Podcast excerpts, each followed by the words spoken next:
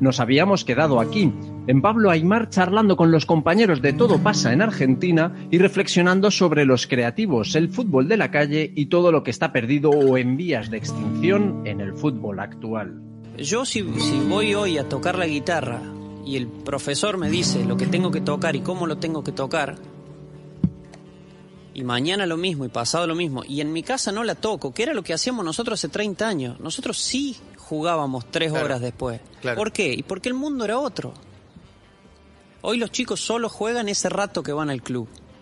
Antes vos al club ibas a que te acomodaran un poco. Claro. Te decían, bueno, vos, mira, podés ser lateral derecho, vos en el... En el sí, tenías condiciones, por algo ibas. Y cuando jugabas salvaje en la calle, nadie te decía que en tu área no tirabas un caño te acomodaban en el club. Ahora el caño ya lo sabía tirar. Es más, jugábamos el que le hacían un caño, los otros le pegaban. Claro. Y, la eh, claro, claro. Bueno, esa parte salvaje hoy los chicos, la mayoría, no lo tienen.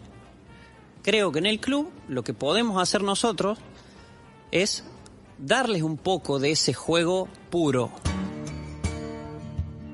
Gonzalo Colsa es entrenador, fue campeón del mundo sub-20 en ese fútbol que Pablito Aymar echa tanto de menos y aún hoy Gonzalo dirige las sesiones del equipo de sus hijos.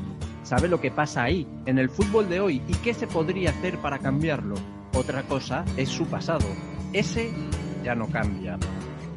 Su paso por el Atlético de Madrid le dejó a muchos la sensación de oportunidad perdida. A él también, y escucharle reflexionar sobre ello es, irónicamente, uno de los grandes placeres de esta charla. Porque el fútbol es mucho más sencillo cuando te lo explican los protagonistas. ¿Qué pudo fallar? ¿Qué pieza no encajó? Gonzalo Colsa te lo va a contar fácil, tajante, directo, como eran sus goles desde fuera del área. Hoy, en la segunda parte del episodio 25 del sector 321, Gonzalo Colsa, de profesión mediocentro. Vamos ahí. Ahí, ahí, ahí, ahí estamos. Gonzalo, ¿sabes qué hay? ¿Qué tal? ¿Cómo estás? Muy bien. Bien, sabes que hay gente que ya estaba empezando, me gusta mucho eso también, ¿eh? la exigencia, el decir, oye, la segunda parte con Gonzalo, ¿qué pasa con ella? Eso no habrá quedado ahí en el, ¿sabes? Como no habrá quedado eso prometido y, no se va a hacer y yo, calma, calma, que estamos con ello, hombre, que estamos con ello. ¿Eh? O sea, me gusta porque hay muchas expectativas. ¿Qué tal? ¿Todo bien en esta semana y pico que hemos estado ahí sin hablar? Sí, ¿no? Bien, bien, sí, sí, sí, la verdad que bien. La verdad que, bien, sin novedad cada vez que hacemos esta conexión, ya te lo voy a poner, eh, yo no sé si a ti te pasa, ya abro un melón que no tiene nada que ver, siempre pasa. Eh, que me veo en la doble pantalla y de alguna manera es como si fuéramos gemeliers, o sea, somos dos, hermanos las gafas. ¿A ti te pasa esta fascinación también con la gente que no tenemos esta potencia capilar que tienen otros, que tú dices, eh, vamos más igual? O sea, ¿te fijas mucho en esto? me fijo, bueno, me fijo, al final, sí, todo el mundo ve a un calvo, ¿no? Y, parece que todos somos iguales, ¿sabes? Y, te confunde, te dice, joder, te he visto, luego ya no, la forma de andar y tal, que tú ya que es peculiar y tal, ya he visto que no eras tú. Pero nuestros hijos, no sé si te pasa a ti, nuestros hijos nos recuerdan los calvos y calvorotas y, y Calvin y me ponen todos los motes, todo relacionado con mi corte de pelo, ¿sabes? O sea que ya está totalmente asumido. No, no, esto, esto es verdad, ¿eh? Porque también te pasará que hay quien te lo tira como con ganas de hacerte. No sé si a veces tengo siempre la duda de si es una broma o para tocar las narices. Y es verdad que, eh, por lo menos en mi caso, y por lo que me estás diciendo en el tuyo también, el que es calvo ya lo tiene asumido. Y más en nuestro caso, que ya no tenemos más solución. O sea, por ahí no vayas, que no va a doler. No, no, no, totalmente, totalmente, vamos. Pero me hace mucha gracia que hay muchos que te lo tiran como diciendo, esto te está jodiendo. Y yo digo, o sea, a ver, que me gustaría tener pelo, está claro, ¿sabes? Preferiría tener una buena mata, pero lo tengo ya más que, pero, pasado. Pero, vamos, encima en mi caso, fíjate que yo fui, fui precoz en todo esto. Yo, vamos, eh, eh, no sé, eh, pondría algo de dinero por, porque inventara una pastillita también para, para no tener que estar afeitándome bueno, el pelo ya sería la vida, vamos. Igual no me, no me dejarían entrar en mi casa, ¿sabes? Pero por lo menos para no tener que estar afeitado y me gusta llevar el pelo afeitado, ahora ya con la cuchilla y todo, pero me da mucha pereza. O sea, no, hay veces que ni te das cuenta hasta que te miras en el espejo y dices, joder, llamas en unos pelajos, ¿sabes? Unos pelajos, que sí? ¿sabes? pero que es tal cual. Hay momentos que dices, esto ya, qué, qué, asco, qué greñas. ojalá, ojalá. Es verdad, ¿eh? Esa rutina, a mí me pasa exactamente lo mismo, o sea, lo de tener que pasar la cuchilla que dices, venga, fuera. Y luego hay otra, ya que estamos, hablemos de todo, que es el corte este, o sea, ¿en qué punto metes el tajo? O sea, hay un momento que dices, me estoy pasando, digo, la altura de la barba, ¿eh? Para el que no lo está viendo en el vídeo. ¿Dónde lo clavo, tío? Yo siempre tengo esa duda de decir, ¿a dónde? nos, nos contentamos con muy poco, ¿sabes? Es lo que tenemos, tío. Es lo que tenemos. Hombre, tenemos que jugar para rellenar la cara de alguna manera. Hay que decir, en lo futbolístico, o sea, ya eh, trasladado esta conversación a tu etapa en activo, ¿tú le diste mucha bola a este punto de, oye, me rapo, no me rapo? Por todo lo que es el futbolista como marca también, ¿eh? Te digo, o sea, que para ti fue un momento importante el decir, mira, lo quito ya todo y quedo así. O sea, ¿cómo gestionaste la alopecia, eh, Gonzalo? Hombre, es complicada. Con 18, 19 años que yo me empecé a quedar, eh, bueno, pues, pues la cosa de los genes, ¿sabes? mi padre, mis tíos, mis primos, mi hermano, mi abuelo, eh, toda esa rama de los colsas son todos calvos, ¿sabes? O sea que eh, yo rezo por mis hijos, los pobres, que me llaman calvo, y digo, ya verás tú, ya verás tú cuando, cuando seas mayor. Pero, pero bueno, se iba, no se iba bien, no se iba bien, es lógico, intentas eh, esconderlo de alguna manera, ¿sabes? Me acuerdo, ya te cuento la anécdota, fíjate, porque me, hace muchísima gracia y, y me río, vamos, y sobre todo veo fotos y digo, vaya, qué pintas, ¿sabes? Sobre todo cuando estuve el primer año en el Atlético Madrid, eh, me acuerdo que, me, que, vamos, me echaba algo de gomina, fíjate, para intentar esconder todo, pero vamos, era imposible. Y, y el mono Burgos, el mono Burgos era súper gracioso como, como, como, lo que es, que es un showman eh, de forma continuada. Eh, me acuerdo que me llamaba Kiwi, ¿sabes? Esos pelajos que le sale a Kiwi, de Kiwi, el Kiwi colsa, ¿sabes? Y digo, joder, tío. Y digo, pues mira, me quedé, con, e, me quedé con ese mote, ¿sabes? Con ese mote en el vestuario y tal, y, y me hacía muchísima gracia, vamos, que, que, es verdad, es que intentabas eso, pues, pues peinar, esconder, disimular y, y bueno, hasta que, bueno, eh, llegué aquí a la Francia y lo primero que hice fue raparme el pelo. También fui de los primeros que se dejó barba cuando estuve en Valladolid, sí, sí, una barba de esta de, náufrago. Bueno, de hecho me llamaban Naufri, Naufri en el vestuario, Naufri, y, muchos compañeros de aquella época me siguen llamando mensajes, ¿qué tal Naufri, qué tal todo? Y, y ya seguí con la barba desde, desde aquella época, fíjate qué mundo para los apodos también. O sea, creo que uno eh, tiene que llegar ya con una personalidad muy bien hecha, ya no solo por esto de calvo o no, para decir, joder, macho, o sea, es que al final vais a Naufri o Kiwi, o sea, hay que saber también ganarse el espacio en el vestuario para decir, bueno, venga, llamadme lo que, lo que queráis, ¿no? Hay que tener esa, personalidad. Eh, la verdad que lo comentabas, yo eh, no había cosa peor que pudiera vivir Gonzalo, que era, yo llevaba, llegó un momento que llevaba melena, ¿no? Eh, y claro, clareaba por la altura de las entradas míticas. Y cada vez que llovía, eso sí que era un sufrimiento, Gonzalo. Lo que tú dices de cómo hago para que no se vea lo que es inevitable y todo el mundo está viendo, eso era Qué horror, macho, qué horror. Bueno, eh, te agradezco mucho que me regales esto. Hemos empezado por otra cosa. Sé perfectamente en el punto en el que nos habíamos quedado, Gonzalo, y, enseguida lo, retomamos. Pero es que el otro día ya me pasaba de decir, es mi hermano. Y que sepas también que después de esta conversación te daría un abrazo de decir, venga, claro entre calvos, ese poder, ese Ya te digo, ya te digo. bueno, oye, si no recuerdo mal, nos quedamos en un punto que nos apasionaba y que luego un poco lo fuimos eh, charlando tú y yo por, por WhatsApp, que era el, el punto de Pablo Aymar y su alegato acerca de la creatividad o no creatividad en el jugador, si se estaba perdiendo o no se estaba perdiendo. ¿Te acuerdas? Era eh, un vídeo, le hacían una entrevista a Pablito, que está en categorías eh, inferiores de la argentina, y él reivindicaba que no le gustaba mucho cómo se enfocaban los entrenamientos que están basados solo en la repetición de ejercicios, por la pura repetición de ejercicios, porque eh, mataban de alguna manera la creatividad y que incluso él frenaba en los rondos si alguien le decía no, no, no regatees y él decía no, este es el espacio para regatear, aprende a desarrollar. Y nos quedaba una pregunta, tú que estás también en ese ciclo formativo y que además eres entrenador, eh, que era de decir, ¿tú crees que Pablo Aymar con ese discurso, que supongo que tendrá una aspiración de entrenar primeros equipos, puede trasladar ese discurso a un primer equipo donde el futbolista ya es más profesional, ya va más a lo suyo, va a buscar la efectividad, entiendo, va a buscar eh, que lo suyo siempre le dé buen resultado y claro, parece que buscar el resultado te mata toda esa creatividad o por lo menos eso es la sensación que tenemos muchos viendo el fútbol. ¿A ti qué impresión te da, Gonzalo? No, bueno, yo estoy de acuerdo, estoy de acuerdo con, con lo que se dice, de, bueno, darles espacio al jugador y sobre todo en época de, formación. Pero hay que darle un equilibrio a todo, hay que llegar al equilibrio, al punto ahí eh, intermedio.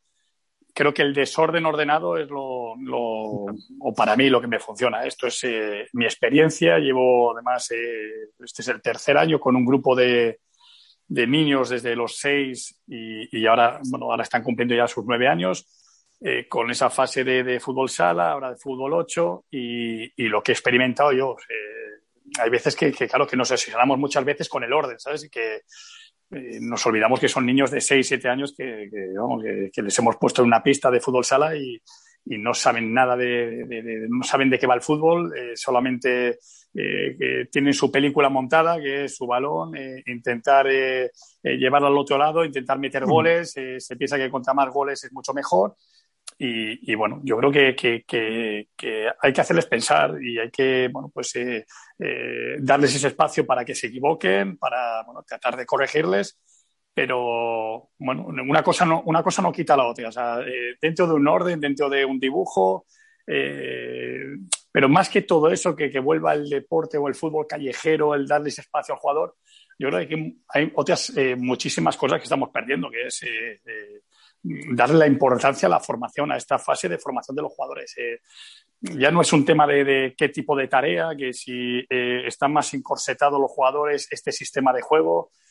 Eh, muchas veces, yo que estoy en el fútbol base, estoy viendo cosas que son, que son totalmente absurdas y, que, bueno, que, ponemos en riesgo y hemos puesto en riesgo el futuro de muchísimos jugadores. gente con un cierto talento que, el talento tiene miles de formas y que o no lo detectamos, te digo, te hablo del entrenador que está, que el responsable que está dirigiendo pues, el equipo, o no se detecta, o no se trabaja lo suficiente, o se cuarta porque eh, tenemos el estereotipo de jugador que, tiene que sacarla bien desde atrás, que tiene que ser como, eh, como el Piqué, los centrales, tiene que ser como Piqué. Es que nos estamos olvidando de, de, otras muchas más cosas. Yo eh, está bien que, se juegue al fútbol, que se juegue bien y que, aprendan, pero también tienen que aprender a, competir y tienen que aprender, ya te hablo de, ya en sitios de donde, donde tiene que ir eh, eh, pues, de forma pareja la formación y el rendimiento deportivo. Te hablo de, grandes canteras y que sí, que nos importa la formación, es lo más importante, porque al final es lo que tienen que aprender para luego desarrollar, pero pero bueno, en ciertas edades ya tienen que ir aprendiendo pues, eh, eh, pues muchísimas más cosas que, tiene el fútbol y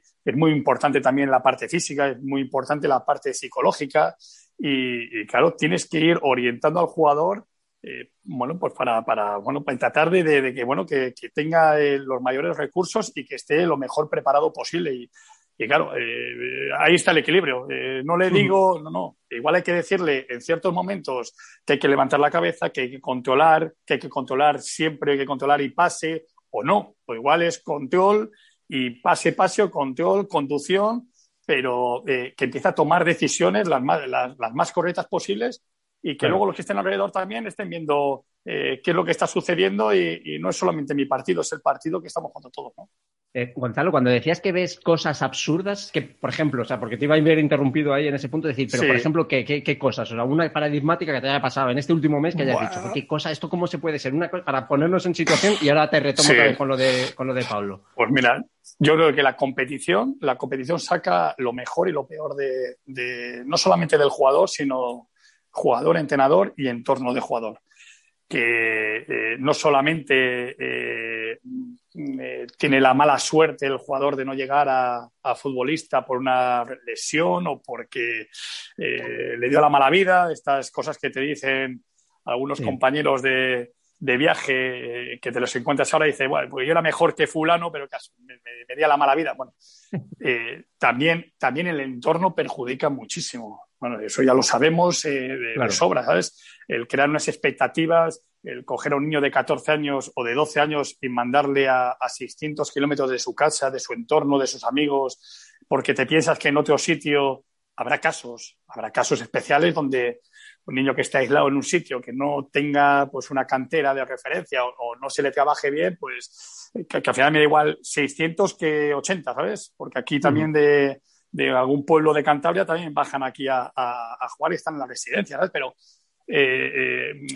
hay que saber el punto, ¿sabes? Y, que hay cosas que, que son totalmente, pues, muy perjudiciales para, para el futuro de, ya no del jugador, te digo del niño, de, la, persona. Claro. Sí, y luego, pues eso, que la competición, bueno, es necesaria, bueno, es una parte más de, del entrenamiento. Yo creo, y vamos, que si es así, eh, hay que tratar de ser eh, el mejor del mundo de lunes a viernes. O sea, tú te tienes que dedicar a trabajar, a, igual que los entrenadores. Te estoy hablando de, la parte del entrenador, porque el jugador Gran final, frase, ¿eh? te digo.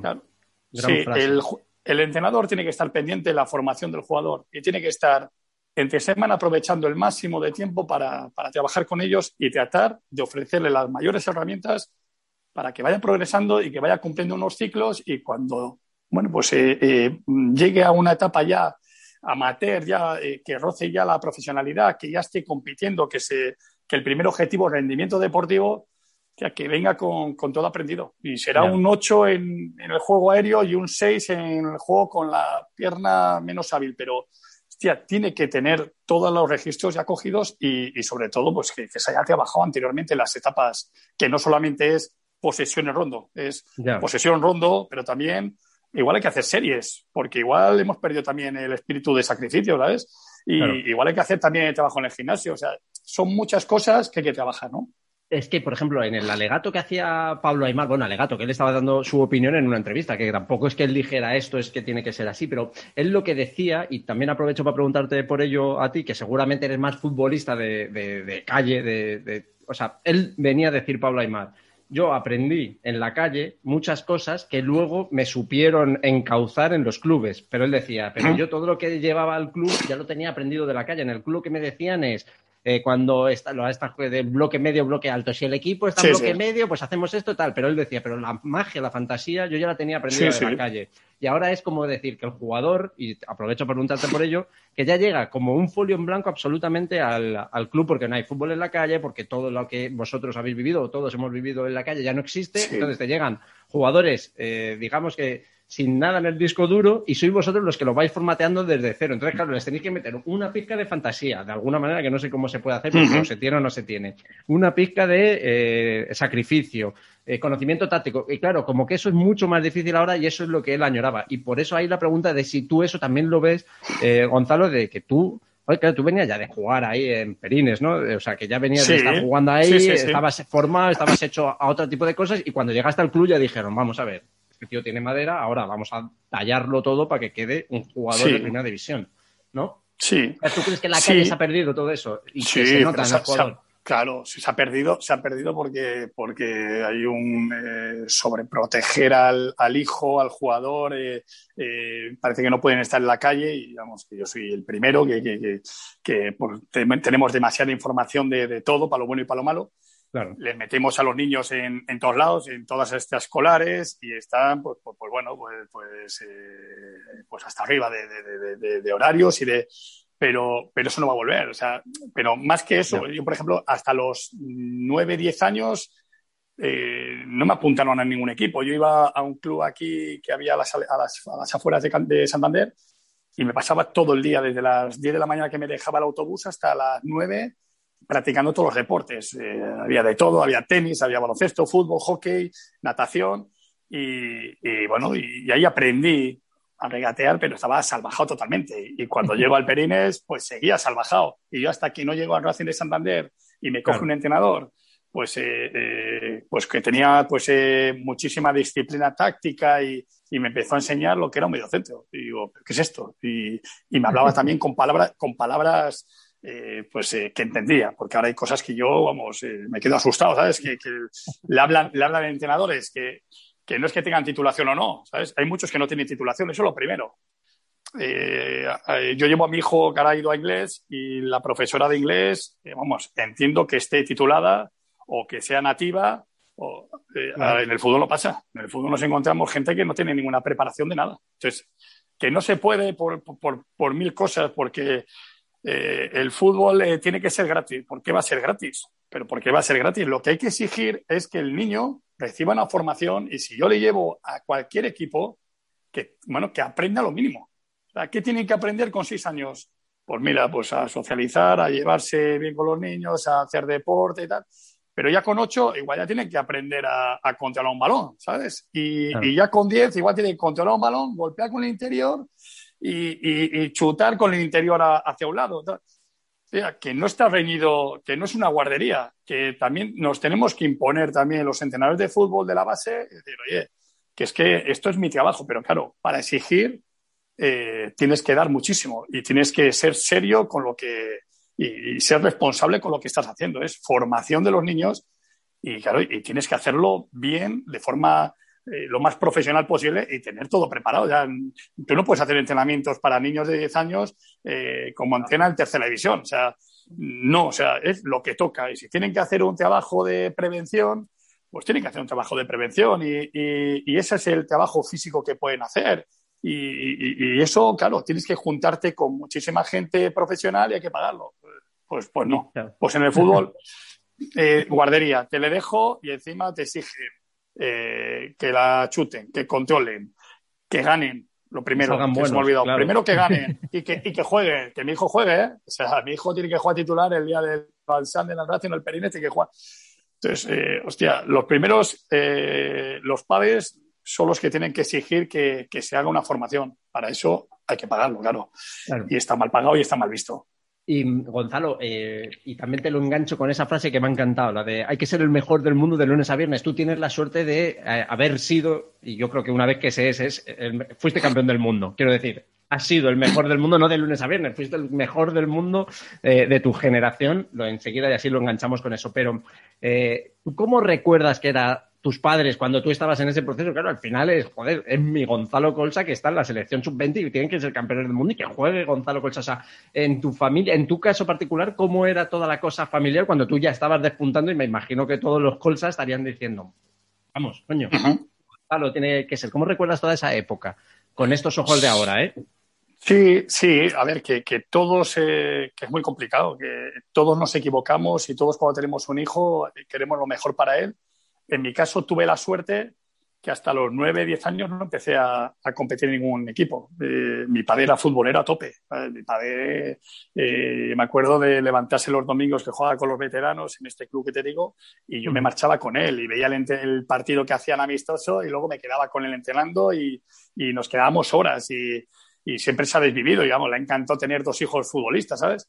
Pero eh, no había ese seguimiento que hay ahora. O sea, yo iba, yo iba, yo iba a entrenar, iba a entrenar y, me dejaban en autobús y bajaba al entrenamiento. Por la noche el grupo de amigos cogemos el autobús y volvíamos para casa. Aquí te hacen la mochila, eh, te vienen a buscar, te dan el bocata, están pendientes, están en el entrenamiento, están mirando a ver lo que prepara el entrenador, eh, le dan demasiada información al niño. Es, es, lo que digo, están compitiendo más el entorno que el propio jugador y, y sin darnos cuenta le perjudicamos muchas veces. Eh, luego llega un momento que, claro, que, que, las cosas salen como, como tienen que salir. Eh, al final, eh, lo que decimos, el fútbol callejero más, menos, el que tiene fantasía o no lo tiene, eso, el Canales o el Jonathan Valle, mira, dos jugadores con un talento increíble, más zurdos, fíjate, el mismo perfil. pues uno, por el entorno que tenía, pues llegó lo más lejos el otro que tenía un entorno pues, pues un poco más complicado, pues mira, ha salido el documental hace poco y, y Jonathan Ballera, lo mejor que ha podido salir aquí en Cantabria en muchísimo tiempo, en muchísimos años.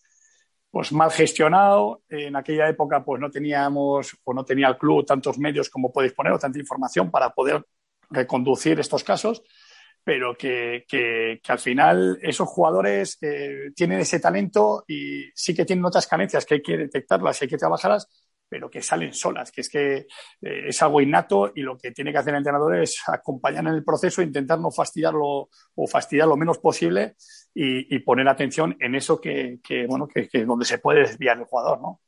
Eh, Gonzalo, cuando. Claro, es, tal cual, tal cual. Eh, me llama mucho la atención y me quedo con eso, eh, de la preocupación con respecto a los entornos. Yo ahora, como padre, también tengo a mi hija apuntada en el equipo de atletismo y el otro día me dijeron que es reserva en un equipo de, relevos. Que yo digo, reserva mi hija, te lo juro. Estaba con el móvil que digo, ¿reserva de qué? ¿Para correr la primera? ¿Cómo que es reserva? ¿De qué? ¿Sabes? O sea, que es verdad que me costó esa gestión de decir, bueno, y al final he dicho que se lo digan los entrenadores y que lo gestionen ellos. A mí déjame en paz, no voy a estar yo. Pero vamos, que me apetecía decir, reserva, reserva tu madre, me voy a otro equipo, ¿sabes? así, está pasando, sí, verdad. Y, es verdad, ¿eh? Y, o sea, claro, y en función de cómo te pille, supongo ya como padre, por no decir qué tipo de persona seas, pero claro, igual habrá alguno que diga, bueno, no, no, pum, y que se monten ahí los llevo, claro, y que se líe, claro, y que se líe gorda. Em, ser campeón del mundo, Gonzalo, ¿es algo a lo que tú vuelves mucho? Porque a mí me parece un puntazo. O sea, yo siempre os lo digo a todos los con los que voy hablando que habéis ganado cosas tan guapas como campeonatos del mundo. Igual tú eres el primero, ¿eh? también te tengo que decir, como campeón del mundo. Que dices, yo iría con eso, yo iría con la medalla puesta. ¿Sabes lo que te digo, Gonzalo? Decir, eh, aquí la tienes. Pero claro, no sé tú cómo lo vivencias eso. O sea, para ti, ¿qué importancia tiene en tu vida ahora mismo actual el haber sido campeón del mundo sub-20? Cuando España no era campeona del mundo, ¿eh? En fútbol. Pues la verdad que ninguna, vamos, ninguna. Es increíble.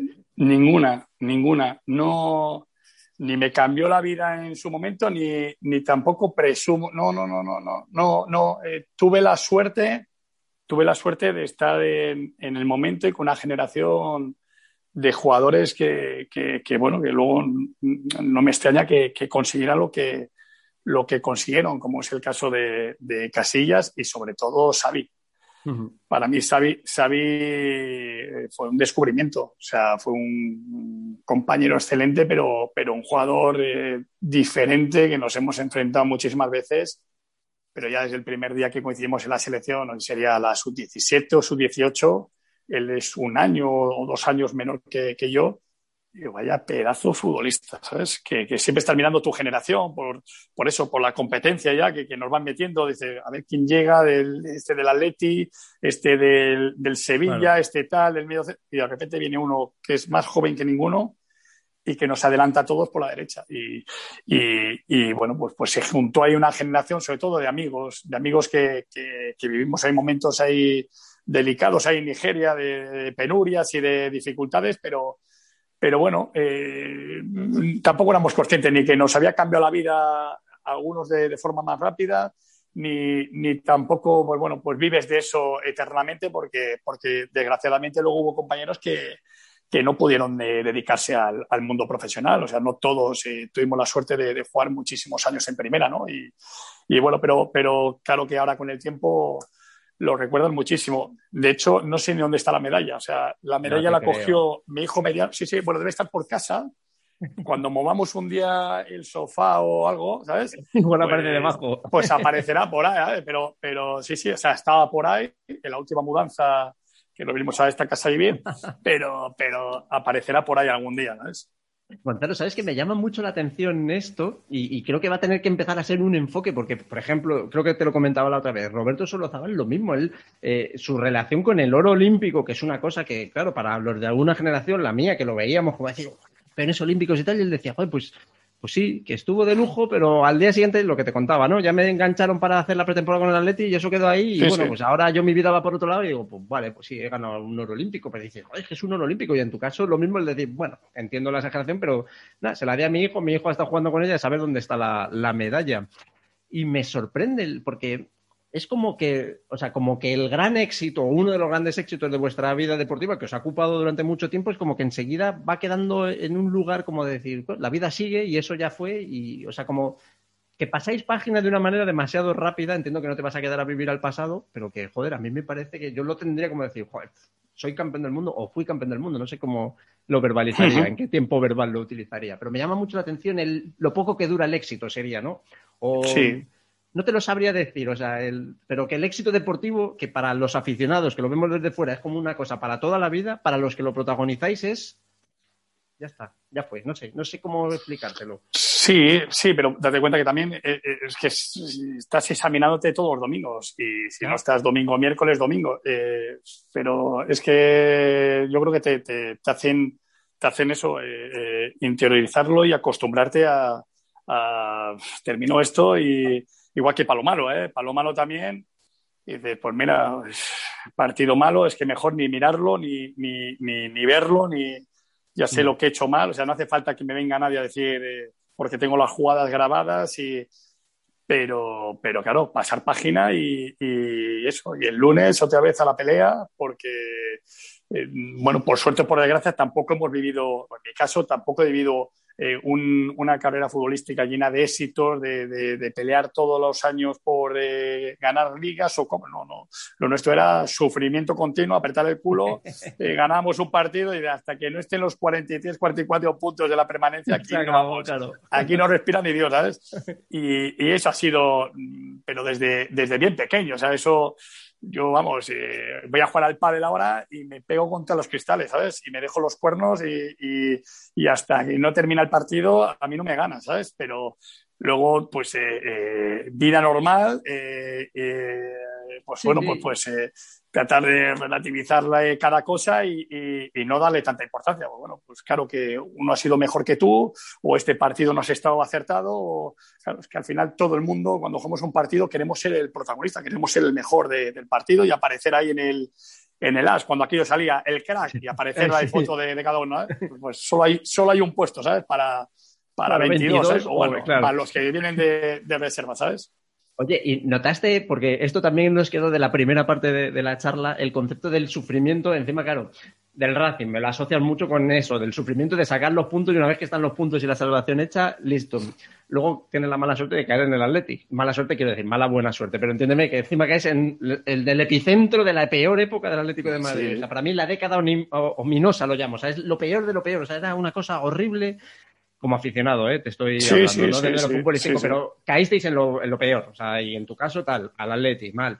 Valladolid, Mallorca, me imagino que sería muy parecida la sensación a, Racing.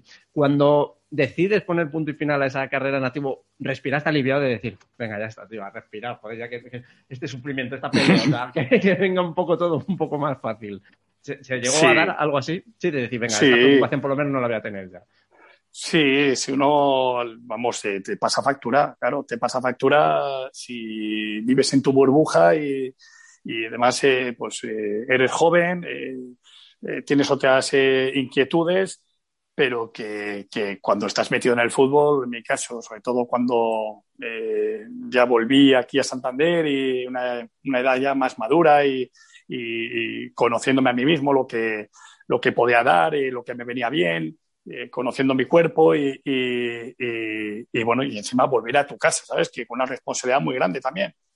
Pues eh, fueron seis años de, máxima exigencia. De, si no estábamos por la parte de arriba jugando la UEFA como aquel año que hablamos, estamos por el descenso. Eh, luego que si la Copa, miércoles, domingo, había que jugar siempre y había que recuperar y metiéndote viajes a Madrid para ir a recuperarte a un médico, ¿qué tal? Porque había que jugar y era así continuamente. Y al final, a mi familia, la familia más cercana y mis cuatro amigos, pero el resto de gente ni, ni veía, ni veía, porque estás pensando y obsesionado en partido el domingo, hay que recuperarse, hay que llegar bien. El sábado, pues eso, entrenar por la mañana y metido en casa, veía todos los partidos de las cuatro de la tarde hasta las nueve. Eh, claro, vives en esa burbuja continuamente y no disfrutas de nada, ni de lo bueno y, te comes todo, todo, bueno, pues todo, lo malo, todo lo malo. Y, y, bueno, pues al final, al final, cuando ya se va acercando la hora, cuenta, uno se da cuenta que, que bueno, que, que, también hay más cosas por hacer, que, que tampoco es estar por estar, ni, ni, y sobre todo porque tienes ya familia que ha estado moviéndose por todos lados contigo y, y hablando siempre en el monotema en casa, el fútbol, el Racing, dónde vamos ahora, tal. Llegó un momento que dije, se acabó, yo necesito hacer otras cosas y de hecho, vamos, eh, eh, la verdad que, que, que hago muchas relacionadas con el fútbol, algunas otras no tienen nada que ver, bueno, está algo relacionada como es la medicina, pero, pero vamos, que, que, feliz de la decisión y, y sobre todo porque, bueno, creo que, que, hay más vida después del fútbol. Y luego eh, la vida te va a poner en tu sitio. Si, si, vales para algo, si vales para entrenar, o si vales para dirigir, o si vales para, o, para nada de eso, pues eh, la vida te va a llevar. No, no hay que forzar las cosas, ¿no? Eh, Gonzalo, me, cuando estabas comentando conocer tu cuerpo, como estamos ahora en confianza, yo te voy a abrir ya este melón igual te lo ha dicho más aficionados.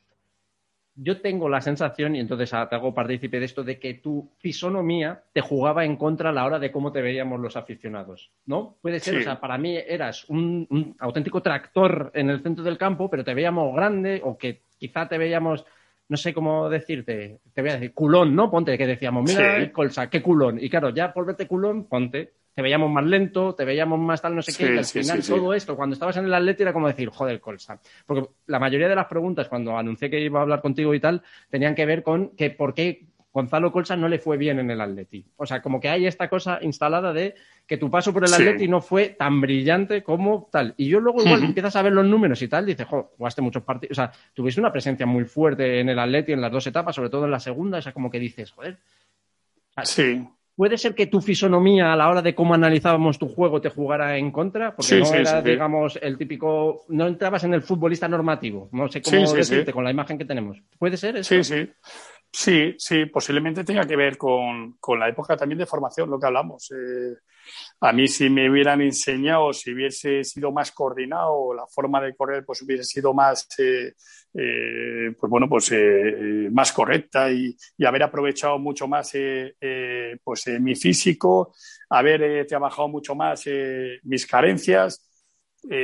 claro, yo llego al Racing y doy con un entrenador con un método de trabajo diferente, eh, donde, bueno, donde era todo mucho más medido, más individualizado, había mucha más atención, o sea, lo que se comía, cómo se descansaba.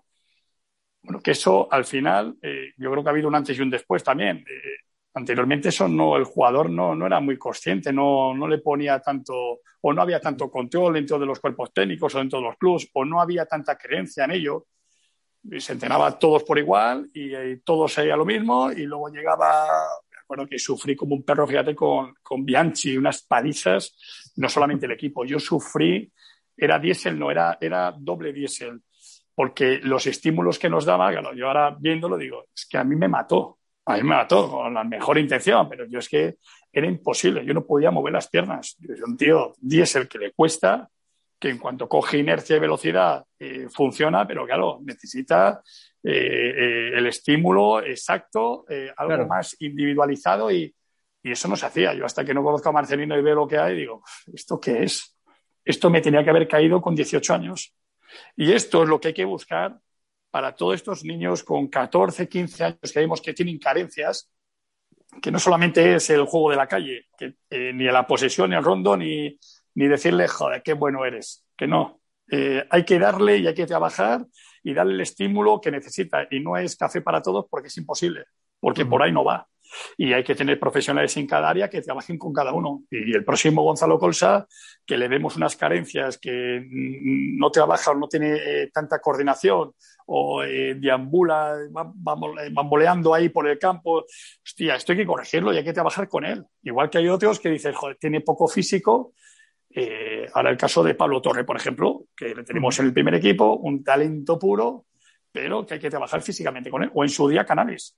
Canales también, minuto 60 no podía con la camiseta. Y ahora le ves que ha hecho Canales. Pues mira, eh, lo que te voy a decir, que eh, lo mejor que le ha podido pasar, lo mejor, vamos, entiéndeme, es haberse lesionado haberse lesionado y haber conocido su cuerpo y decir, ¿qué es lo que tengo que hacer? Tengo que hacer este tipo de trabajo, trabajo preventivo antes de entrenar, después el trabajo de fuerza. El Canales está como, vamos, como nunca había estado y le ves arrancar y, no le para ni Dios. Entonces, eh, eh, bueno, pues, pues cada uno tenemos que tener un conocimiento lo más exacto de lo que somos y luego ya te digo a nivel técnico, táctico. Es decir, mira, tú has nacido para ser un 6, tío. Tú no quieras ser un 10 porque un 10 eh, no das, tío. O sea, no puede ser un 6, un 8 y un 10. Tú eres bueno en esto y tienes que hacer esto, esto y esto. Y vamos a trabajar esto, esto y esto. Y no pasa nada. O el extremo izquierda que no da, que le ves proyectado el día de mañana en el primer equipo y dices, no va a llegar. No va a llegar como extremo porque le falta ese punto de velocidad. Pero igual de lateral, eh, joder, tiene una vida de, 15 años en el Racing de Santander. Da igual la categoría que esté. Entonces, todo eso hay que detectarlo y hay que trabajarlo. Y, joder, ya han pasado muchísimos años y hay que evolucionar. Y no tenemos que, ¿sabes?, eh, seguir siendo aquellos entrenadores que, yo tuve, pero vamos, que, por desconocimiento, por supuesto, pues, pues no sabían cómo hacerlo y cómo trabajarlo, pero que hay talento por ahí de mil maneras. Hay el que es técnicamente muy bueno, el que es muy hábil, el que es muy listo, el que es muy fuerte, pero que esa fuerza no se convierta en brutalidad, ¿sabes? Bueno, pues, pues podrían hecho más, sí. Qué interesante, Gonzalo, esto, porque claro, es lo que siempre hablamos de nunca se ve esta historia. O sea, y fíjate que, con qué elegante lo has hecho, que ni siquiera es un reproche hacia Bianchi, que podrías haber dicho, joder, es que Bianchi no tenía ni puta idea, ni tal, ¿no? Lo típico. No, no, no, ese tipo vino con su método y tal, pero claro, ese método a ti te aniquilaba, ¿sabes? Es como si a mí me meten ahora a hacer un programa y me dicen, tienes un segundo para decirlo todo. Digo, ya es imposible. O sea, estoy haciendo un podcast de dos horas, ¿dónde voy con un segundo? Pero claro, es decir, ¿cómo las cosas que no se ven también te juegan eh, a favor o en contra, en este caso en contra. Tú, tu paso por el Atlético, Gonzalo, o sea, ¿cómo ahora, cuando ha pasado el tiempo, igual que hablábamos antes del Mundial de Nigeria Sub-20, que dice, pues vale, estuvo de puta madre, para ti, el haberte topado con el Atlético de Madrid, ¿cómo lo recuerdas o cómo lo tienes ya interiorizado? Pues mira, a mí mm, cuando fui, te tengo que reconocer, no sabía dónde iba. No sabía exactamente ni la situación del club. Otra cosa que también me sirve de experiencia para lo que sea, para el día de mañana. Eh, jugador que fichas tiene que saber dónde va, eh, o el jugador tiene que saber, eh, o el entorno le tiene que hacer ver al jugador en qué situación, dónde va, cómo está el club, la presión que hay, cómo juegan, la historia que ha tenido, el tipo de jugadores que, ha tenido. Y yo iba, vamos, con una ignorancia total. Yo sabía que el Atlético de Madrid, cómo no, uno de los equipos más grandes de España, que iba con un entrenador que, fíjate, eh, Luis Aragonés eh, se pone en contacto conmigo o con, mi agente para ir al Mallorca. Y yo iba a ir al Mallorca. Yo tenía ya decidido ir a Mallorca. Y, bueno, pues al final el Atlético Madrid se pone en contacto con Luis y le ficha para el Atlético Madrid. Y Luis Aragonés me quiere para el Atlético Madrid también. O sea, que es él el que el valedor, el que quiere y, y, no aproveché nada. No aproveché ni el conocimiento del míster porque yo era muy joven y porque con 20 años o 21 años no estás esa película. Pero, pero fíjate todas las experiencias y todas las anécdotas y ya no solamente de, entrenamiento, ¿sabes? De fútbol, de todo, de, la vida, podíamos eh, o podía haber aprovechado y haber vivido, ¿no? Y, y, no eras consciente, no, con esa edad no era consciente y no aproveché por lo que sea, también en un momento muy jodido, muy, muy turbio, eh, se, perdían cuatro partidos, dos partidos, eh, ya había que cambiar todo, ya el mes de noviembre había que cambiar el entrenador, ocho jugadores, ya había otro, otro proyecto y, gracias a Dios, pues mira, pues, pues eh, a partir del 2012, cuando, bueno, igual antes con Quique Sánchez Flores, y, pero sobre todo con el Cholo, el club ha pegado un subidón y, hay una normalidad. Mm. Y, las cosas, mira, hay un método de trabajo, hay un modelo de juego, hay una identidad clara y, vamos, y lo están bordando. Y, ojalá ganen la liga porque se lo merecen, porque es que es muy difícil lo que está consiguiendo el Cholo Simeone. es muy, muy complicado. Y jugadores que, que podía haber sido, pues, pues eh, yo me veo muchas veces, la verdad, digo, joder, si a mí me hubiese cogido el Cholo, con ese rigor, esa forma de jugar, tío, tendría que ponerle una calle aquí en Santander porque me hubiese dado todo, me hubiese dado todo porque a mí me iba esa manera de, jugar, de trabajar, esa profesionalidad. Y yo en mi época de futbolista eh, no lo encontré salvo el año de Marcelino. Pero vamos, que, no es una crítica, por supuesto. El mayor culpable o la mayor eh, carga que, podamos tener es eh, uno mismo, ¿sabes? Que, la ignorancia de ese momento, vivimos esa época, me fue muy bien, porque jugué al fútbol, cumplí mi sueño de niño, pero tengo la sensación, sobre todo al Atlético de Madrid, que, bueno, que fue una oportunidad perdida, ¿no? Qué bueno. la verdad, me da gusto, te lo digo de verdad, Gonzalo. O sea, que me parece increíble el... Porque generalmente yo creo que todas las personas tendemos a decir, bueno, algo haría yo, pero no es solo yo, era todo tal, no sé qué. Joder, que me, ha sorprendido tu franqueza, te puedo. Me ha sorprendido. E incluso hasta me ha gustado el decir, joder, no, no, es que yo desaproveché el poderle sacar el jugo, por ejemplo, a Luis Aragonés o a la experiencia o a todo. Eh, que, es verdad, que cuántas oportunidades podemos perder. A mí también me habrá pasado, seguro. ¿sabes? Estaba pensando ahora en decir, joder, pues Gonzalo, te voy a poner yo de ejemplo algo similar. El que no estés aprovechando de esto, que digas, no soy consciente, pero no lo tengo aprovechado, ¿no? Que, que, que suceda esto, que me ha, sorprendido. Em, te voy a hacer una pregunta por descensar, entre comillas descensar, para que no sea todo tan serio, que lo hablamos el otro día por WhatsApp, que es el de las camisetas de... Porque claro, ya no solo es que el Atleti esa cosa de subir, no subir, de jugar, no jugar, sino encima que os pusieran eh, dos rubias de pelo en pecho, en nuestro caso además pelo, Spiderman, todas estas cosas.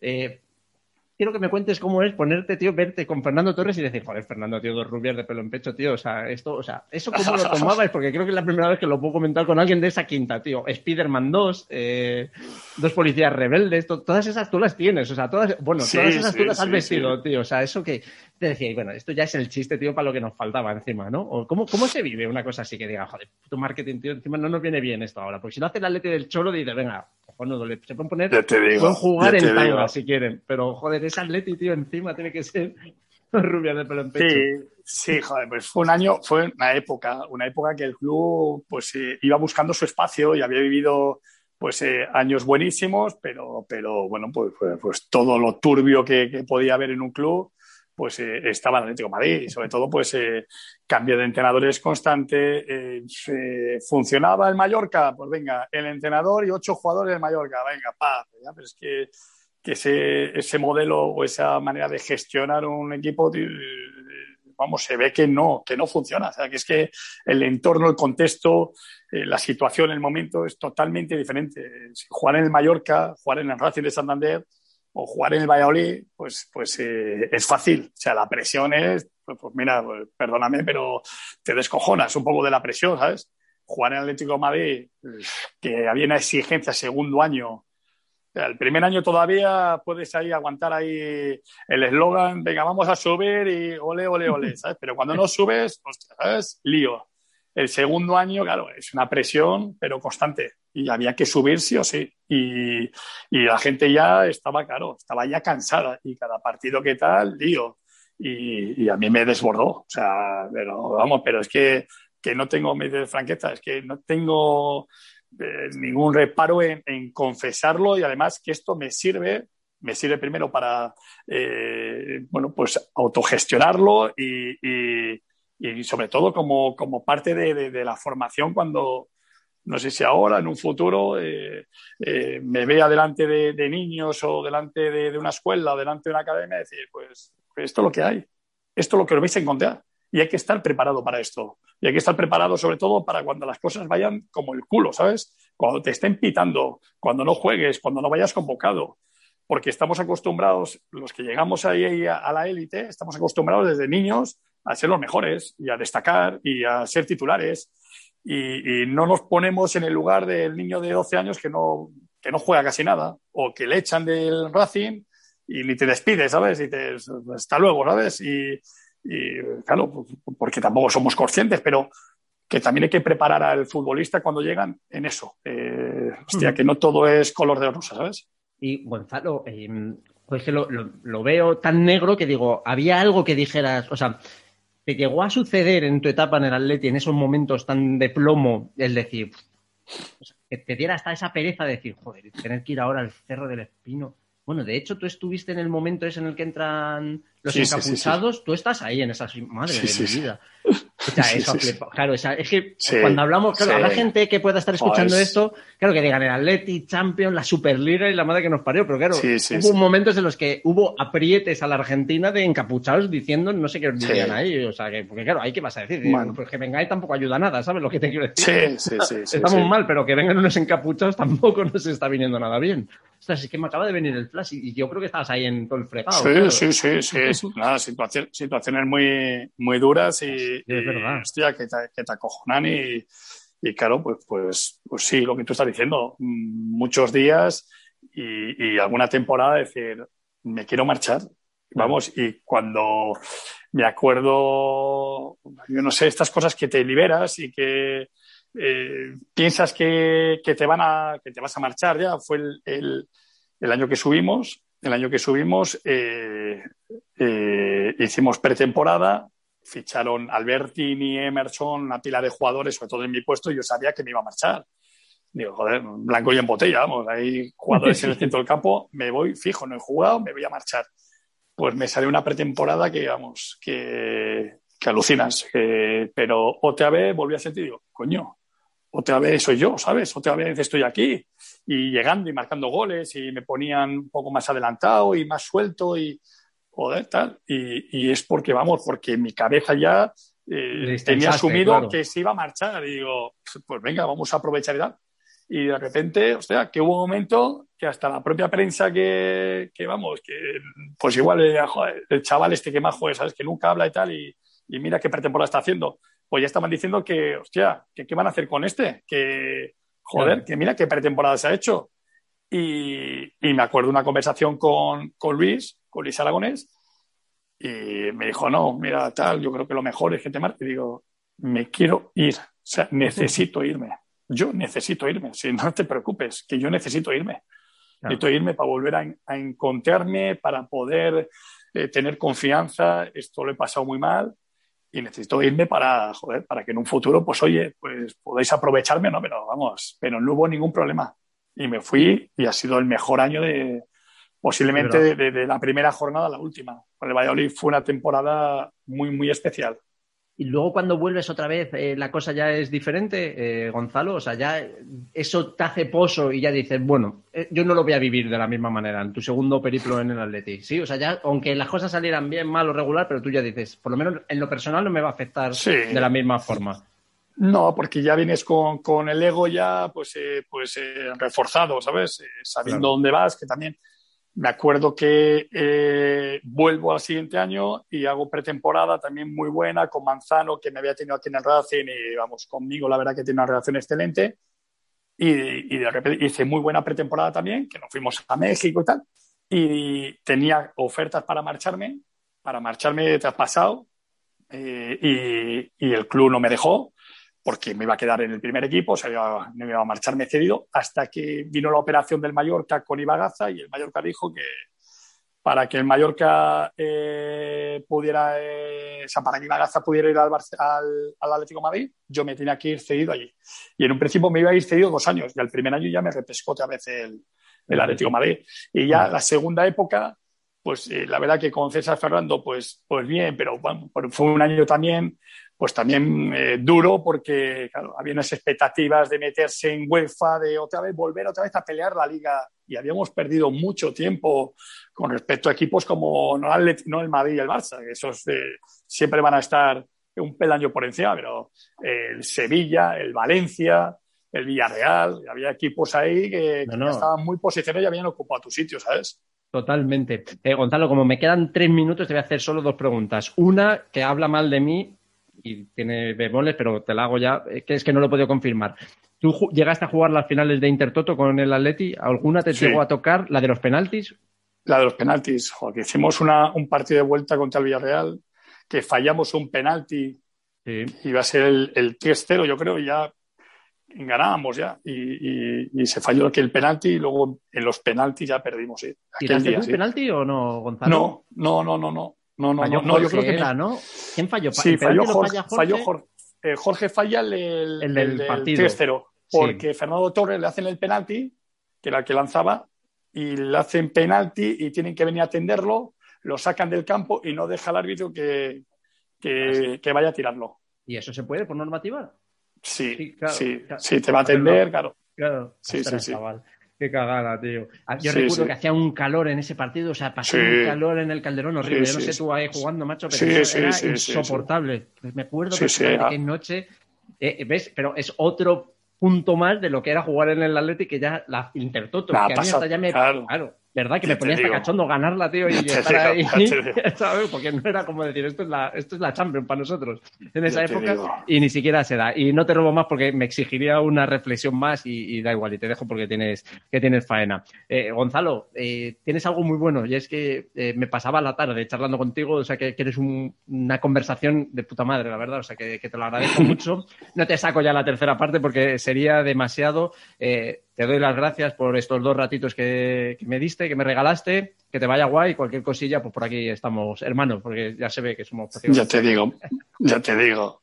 Oye, pues nada, muchísimas gracias y, nada, pues oye, que espero que esta sinceridad y esta reflexión, pues que, pues que ayude a alguien que, que, bueno, que se está formando, que está empezando, que tiene un hijo jugando al fútbol y que que bueno, que esto es la experiencia que he vivido yo y que estoy viviendo ahora en el fútbol base, lo más, en lo más profundo, lo más normal del fútbol, ¿no? Y, y, que bueno, que espero que les haya servido de, de algo. Hombre, si no les ha servido, te lo digo de verdad, es para tirarles de las orejas, porque te lo digo que con más franqueza no lo no escuchaba a nadie hablar. Te agradezco también esa franqueza, Gonzalo, te libero, que muchísimas gracias, te mando un abrazo fortísimo. Un abrazo fuerte, Raúl. Chao, ahora.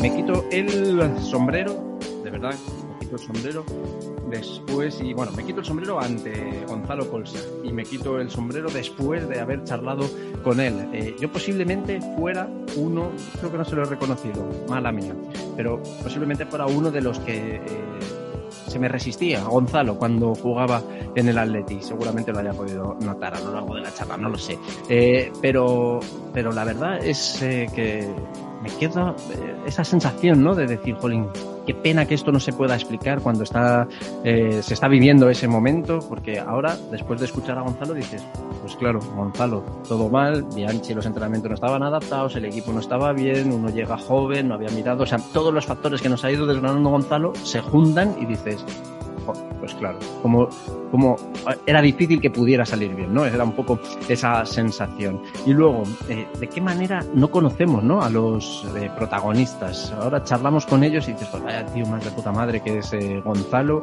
cómo me iba a tomar unas cañas con él y cómo me pasaría, pues que las tardes charlando de, fútbol, de distintos inputs. Así que la verdad que no puedo estarle más agradecido, más agradecido además por haberme regalado dos trocitos de dos tardes diferentes para poder haber hecho este capítulo, eh, que como novedad ya lo sabéis, eh, ha ido dividido en dos. Eh, bueno, espero que lo hayáis disfrutado, espero que hayamos conocido un poco más a Gonzalo, que seguramente lo podéis comentar en arroba menotinto en Twitter, en Instagram, os haya cambiado la, impresión sobre cómo es Gonzalo y nada, como siempre ha sido un auténtico placer estar por aquí. Ah, por cierto, la, la cosa que se me quedó en el tintero que le iba a lanzar era la de cómo se gestionaba, lo digo para que alguno igual se ha quedado con la duda, cómo se gestionaba en un equipo como el que pueden formar perfectamente o han formado perfectamente ellos, eh, Pedro Munitis y Gonzalo Colsa, como en un equipo donde uno es eh, entrenador principal y el otro es el ayudante, eh, cómo eso se gestionan las relaciones laborales y encima de amistad y cómo evoluciona esto. Lo digo porque estuve viendo el otro día el documental de Héroes del Silencio y, se va viendo cómo va degenerando la cosa, cómo va degenerando y, me quedó la duda de qué difícil es en un grupo de trabajo el que todo termine saliendo bien, ¿no? Tengo la sensación de que al final todo se rompe. Simeone y el Mono Burgos, por ejemplo. Y tenía interés con Gonzalo por saber cómo, cómo era, por ejemplo, su relación con Pedro, con el que ha hecho tan de trabajo, y cómo han hecho para que eso no les afecte en la realidad, el día a día del trabajo, a su relación personal. Pero bueno, será en eh, futuros episodios, de, en futuras partes de las charlas con Gonzalo Colsa, que seguro y ojalá eh, se puedan seguir produciendo. En fin, no me alargo más. Como siempre, un auténtico placer. Gracias a todos por acompañarme. Arroba Menotinto, Twitter, Instagram. Nos podéis suscribir en Evox, en Spotify. Y nada, seguimos trabajando. Para la semana que viene ya está cerrado el invitado. Lo voy a dejar por aquí ya dicho. Ni más ni menos que Pizo Gómez. Gente, chao, chao.